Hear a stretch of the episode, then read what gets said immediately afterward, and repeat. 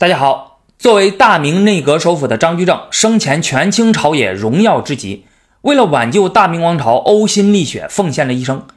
万历皇帝都不直接叫张居正的名字，而是称呼先生或元辅。他还曾赐给张居正两幅大字儿，上书“社稷之臣，古公之佐”，赐了一副对联儿：“治秉纯忠，正气垂之百世；公昭捧日，修光播于万年。”可是就在张居正死后没多久，他就遭到了清算。他的改革措施呢，大部分都被废除了，所重用的大部分人或被贬官，或被罢黜。张居正本人也被追夺了所有的官阶啊，上柱国、太师兼太子少师等荣誉称号，文中的谥号也都被剥夺了。最后甚至被抄家，家属或饿死，或流放，或自杀。张居正自己呢，他差点也被开棺鞭尸。一个人生前和死后的落差如此之大，如此之迅速，这个在历史上并不多见。那么为什么会这样子呢？嗯，其实主要就是三个原因造成的。第一，张居正功高震主，侵夺皇权，而且对万历管教严格，最终引起了万历皇帝的强烈不满。张居正要进行大刀阔斧的改革，那就必须要集中权力。他趁万历皇帝年幼，自己为先皇任命的辅政大臣，而且又获得了李太后的高度信任的便利条件，集大权于一身啊，几乎是以相权代行皇权，这保证了他改革措施的顺利推行，但同时也为他死后被清算埋下了祸根。因为在君主专制体制之下，君臣之间的权力是零和博弈啊，大臣的权力多了，那君主的权力自然就会变少。你张居正揽权揽的是什么权呢？是皇权，而最高权力的拥有者却只能是皇帝一个人。那其他人谁都别想染指，否则就是死路一条。古代无数的事实都在告诉我们一个道理：臣子执威权，未有无祸者。在万历皇帝年幼的时候，无法处理政事啊，什么都不懂，对张居正那是言听计从，十分尊重。加上在宫廷之中，万历的母亲李太后与最信任的太监冯保与张居正结成了政治同盟，从中斡旋，所以万历与张居正的君臣关系呢，一开始还是很好的啊，双方并未爆发冲突，度过了一段蜜月期。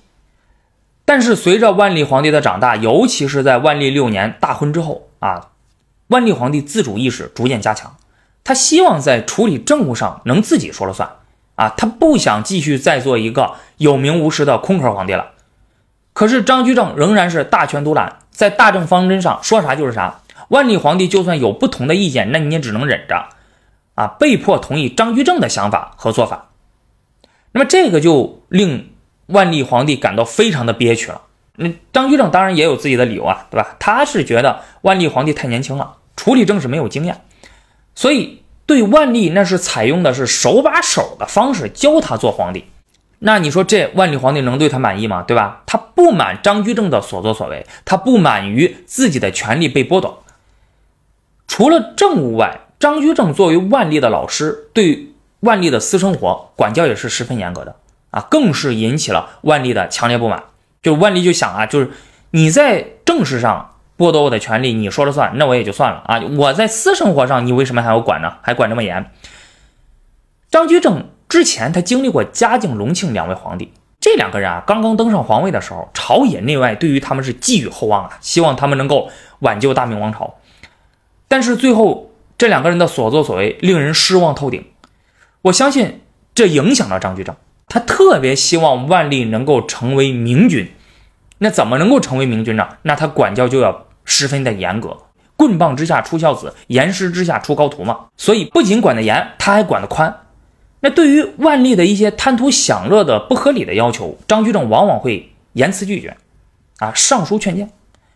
万历从小就喜欢书法，就写字儿啊，这其实本来是一个挺好的一个爱好嘛，总比吃喝玩乐强啊。就张居正却多次要求万历不要在书法上下功夫啊，你是个皇帝，你应该多看奏章，你多学习治国之道。甚至在房事啊，就这么私密的事情上，那张居正都干预啊，劝说万历你一定要节制，不能沉迷于此啊。万历当时才十几岁，正处于叛逆期，那对于张居正的这些管制呢，那自然是非常不高兴的啊，有这种逆反的心理。更不要说他还是皇帝啊，啊，你被一个大臣这么管教，心里感到十分的屈辱憋屈，这面子往哪搁呢？尤其是自从万历大婚之后，那已经算是成年人了。李太后退居幕后，其实就不太管这个儿子了啊，也不太方便管。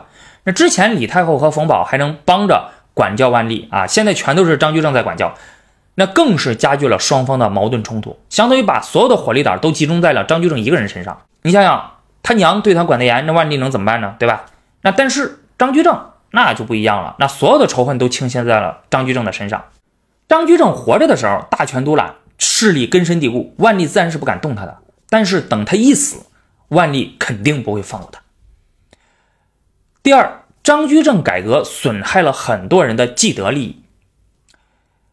除了万历皇帝对张居正不满之外，很多的王公贵族、朝廷官员、地主豪强等既得利益者，那对张居正也是非常不满的。改革改的是什么呢？改的就是旧有的制度。改的是旧有的利益格局和关系，等于是要重新洗牌了。你动了别人的蛋糕，自然会引起他人的不满。张居正的很多改革措施啊，比如清账土地、查出隐匿的土地和人口、要求依法纳税服役、实行考成法、加强考核、财态不合格的官员、整治吏治、严惩贪官污吏，那这些措施可都是得罪人的活儿，而且。张居正当了首辅之后啊，为了巩固自己的权力地位，裁撤清洗了一大批前首辅高拱的人，并且在日常用人的时候，出于顺利推行改革和自己权力欲作祟的双重影响吧，对于不合自己心意的、不迎合自己的、对自己的改革持有保留意见的官员进行打压。就算你再有本事，那他也不重用啊，甚至贬斥，这自然也会得罪一大批的人。在张居正生前就已经有人上书表达对他的不满了，这集中体现在夺情事件上。在万历五年，张居正的父亲去世了，按照传统礼法，张居正需要辞职回家守孝三年。啊，不过呢，朝廷是可以根据国事需要不让官员辞职守孝的啊，称之为夺情。张居正当时正值改革的关键时期，他担心辞职之后改革会失败。而且自己的改革得罪了那么多人啊，没有权力傍身的话，很有可能会被人拉下马，并且疯狂的报复。这种想法和曹操就很相似啊。曹操在让县自明本之令中就说啊，自己绝对不会交出兵权的啊。无论怎么说，我是绝对不会交出兵权回到封地的，因为他担心自己为奸人所害，那子孙也要受到连累，国家也会陷入危机。所以张居正他自己是不想辞职回家守孝的。这时候。对张居正不满的反对派就跳出来了啊，攻击张居正，要迫使其回家，趁机把他拉下马。啊，当然这里面啊，有些人他对于张居正呢并不反感，甚至是张居正的好朋友，他们只是从儒家大义、纲常伦教的角度出发，要求张居正辞职回家守孝。啊，他们觉得你身为人子，父亲死了竟然不回家守孝，这个是绝对无法接受的一个事情。这部分人是从这个角度劝说张居正的。最后，张居正采用停杖折树这样的强硬手段，将反对派强力镇压了下去啊，把这件事给压住了。但是呢，这件事让张居正威望受损，而且又得罪了一批人。等张居正死了之后，这些张居正的反对派啊，就联合起来群起而攻之啊，这也正好是符合了万历皇帝的需要嘛啊，他们甘愿意当枪使，然后彻底清算了张居正啊。另外还有一些人就是墙头草，就是两边倒嘛。张居正活着的时候依附张居正。天天给人家说好话，溜须拍马。等张居正一死，那看到万历想清算张居正了，于是见风使舵，也开始攻击张居正。当时就有人看不惯这种现象啊，就说当其秉政，举朝争颂其功而不敢言其过；今日祭拜，举朝争索其罪而不敢言其功。啊，世态炎凉啊！张居正死后被清算的第三个原因，就是张居正自身的一些过错，给了反对派攻击的口实。张居正他自己啊，确实是存在一些过错的，比如专权僭越啊。张居正稳坐内阁首辅十年，大权独揽，说一不二。在内阁里啊，那其他的内阁成员啊，都被他视为下属，而不是同僚，毫无决定权。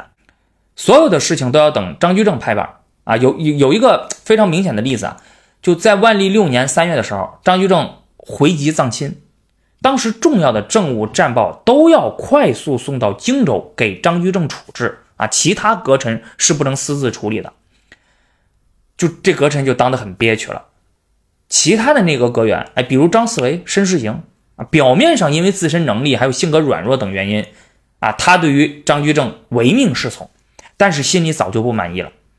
所以后来张居正死了之后呢，他们掌握了内阁，就逐渐废弃了张居正的改革措施。张居正他大权独揽惯了，信心爆棚啊，在一些信件中呢，称自己为孤不古。大家要知道，这可是古代君王的自谦之称啊，就跟皇帝说他不说我是我，他说朕是一个样子的。你说这张居正他是臣子啊，你怎么能这么说呢？他甚至说吾非相，乃摄也啊，说我自己不是丞相啊，而是摄政，哎，这就是妥妥的僭越了。还有张居正徇私舞弊，利用权力给家人谋好处。在万历二年的时候，他的长子张敬修会试落地，张居正非常的不高兴啊，就直接决定在这一年的进士里面不挑选翰林院庶吉士的。大家看我前几期节目应该就知道，张居正当初自己中了进士之后啊，就是被选为了翰林院庶吉士的。到了万历五年，长子敬修、次子四修同时考中了进士，而且张四修还成了榜眼。到了万历八年，他的三儿子茂修。更是高中了状元，啊，你就这傻子都知道，那这是怎么回事了，对吧？要公然是利用自己的权利为自己的家人谋好处，而且明目张胆。另外，张居正在掌权之后，生活上就逐渐奢靡放纵了啊，有时候也追求声色犬马啊，还收受贿赂。你抄他家的时候呢，超出了黄金万余两，白银十余万两啊！你这个靠张居正和他家人的收入，那那是不可能有这么多钱的啊！就，呃，当然。了这个可能跟当时的整个官场风气也有很大的关系，也不能以可能也不能一概的以这种贪污啊这种角度去看待。但是呢，这毕竟是给了反对派攻击张居正的口实。张居正的悲剧在当时是难以避免的，根本原因就在于在当时的君主专制制度之下，功高震主侵夺皇权必遭此难。但是我们却不能说张居正。头脑简单，思想幼稚，啊，甚至有人说他功于治国，疏于防身，不懂得自保。就面对这种观点，我只能说，谁要是这样评价张居正，谁就没有真正的读懂他，谁就没有看懂那些历史上的改革者的真实想法，谁就不清楚何为知其不可为而为之。张居正并非不清楚，他独揽大权推行改革会引起皇帝与既得利益者的不满啊，他并不是不知道这样做可能会给自己带来悲惨的下场，带来恶劣的后果。但是为了挽救明朝，这是当时唯一可行的办法。就连后来的清朝的顺治皇帝，在别人批评张居正不应该揽权擅政的时候，都对这种说法表示了反对。啊，顺治皇帝认为，在当时主少国疑的时候，如果张居正不朝纲独卧、独揽大权，那天下大事就做不成了。因此，张居正他必须要这样做。明知山有虎，偏向虎山行，虽千万人，吾往矣。张居正在给别人的信中曾多次表达过，他不计自身利害，一往无前，忠心报国的想法。天下事非一手一足之力。仆不顾破家臣族以寻公家之物，而一时士大夫不肯为之分谤任怨，以图共济，将奈何哉？既独有力竭行之而死已矣。既以妄家殉国，皇恤其他，虽积景满前，众族攒体，不知畏也。如是才可建立国事。今主上右冲，仆以一身当天下之重。不徇破家以立国，云手以求计，岂区区服役可得而摇夺者乎？这就是张居正。一个人物的评价总是会随着时代不同而变化。在万历末年，为张居正平反昭雪的声音一浪高过一浪。万历四十年，公开发行了汇集张居正生前相关作品的《张太岳集》，国威思良将。世乱念忠臣，之所以出现这样的声音，主要还是因为当时大明国势江河日下，人们怀念张居正主政的时代。最终在崇祯十三年（公元一六四零年），张居正去世五十八年之后，被全面平反。朝廷正式下令为张居正平反昭雪，恢复其谥号荣显，恢复其子孙锦衣袭职，还将其故宅改建为张文忠公祠。可惜一切都已经于事无补了。这时候的明朝离灭亡只有四年了。四年之后，李自成率领农民起义军攻进北京城，崇祯皇帝上吊自杀，大明王朝就此灭亡。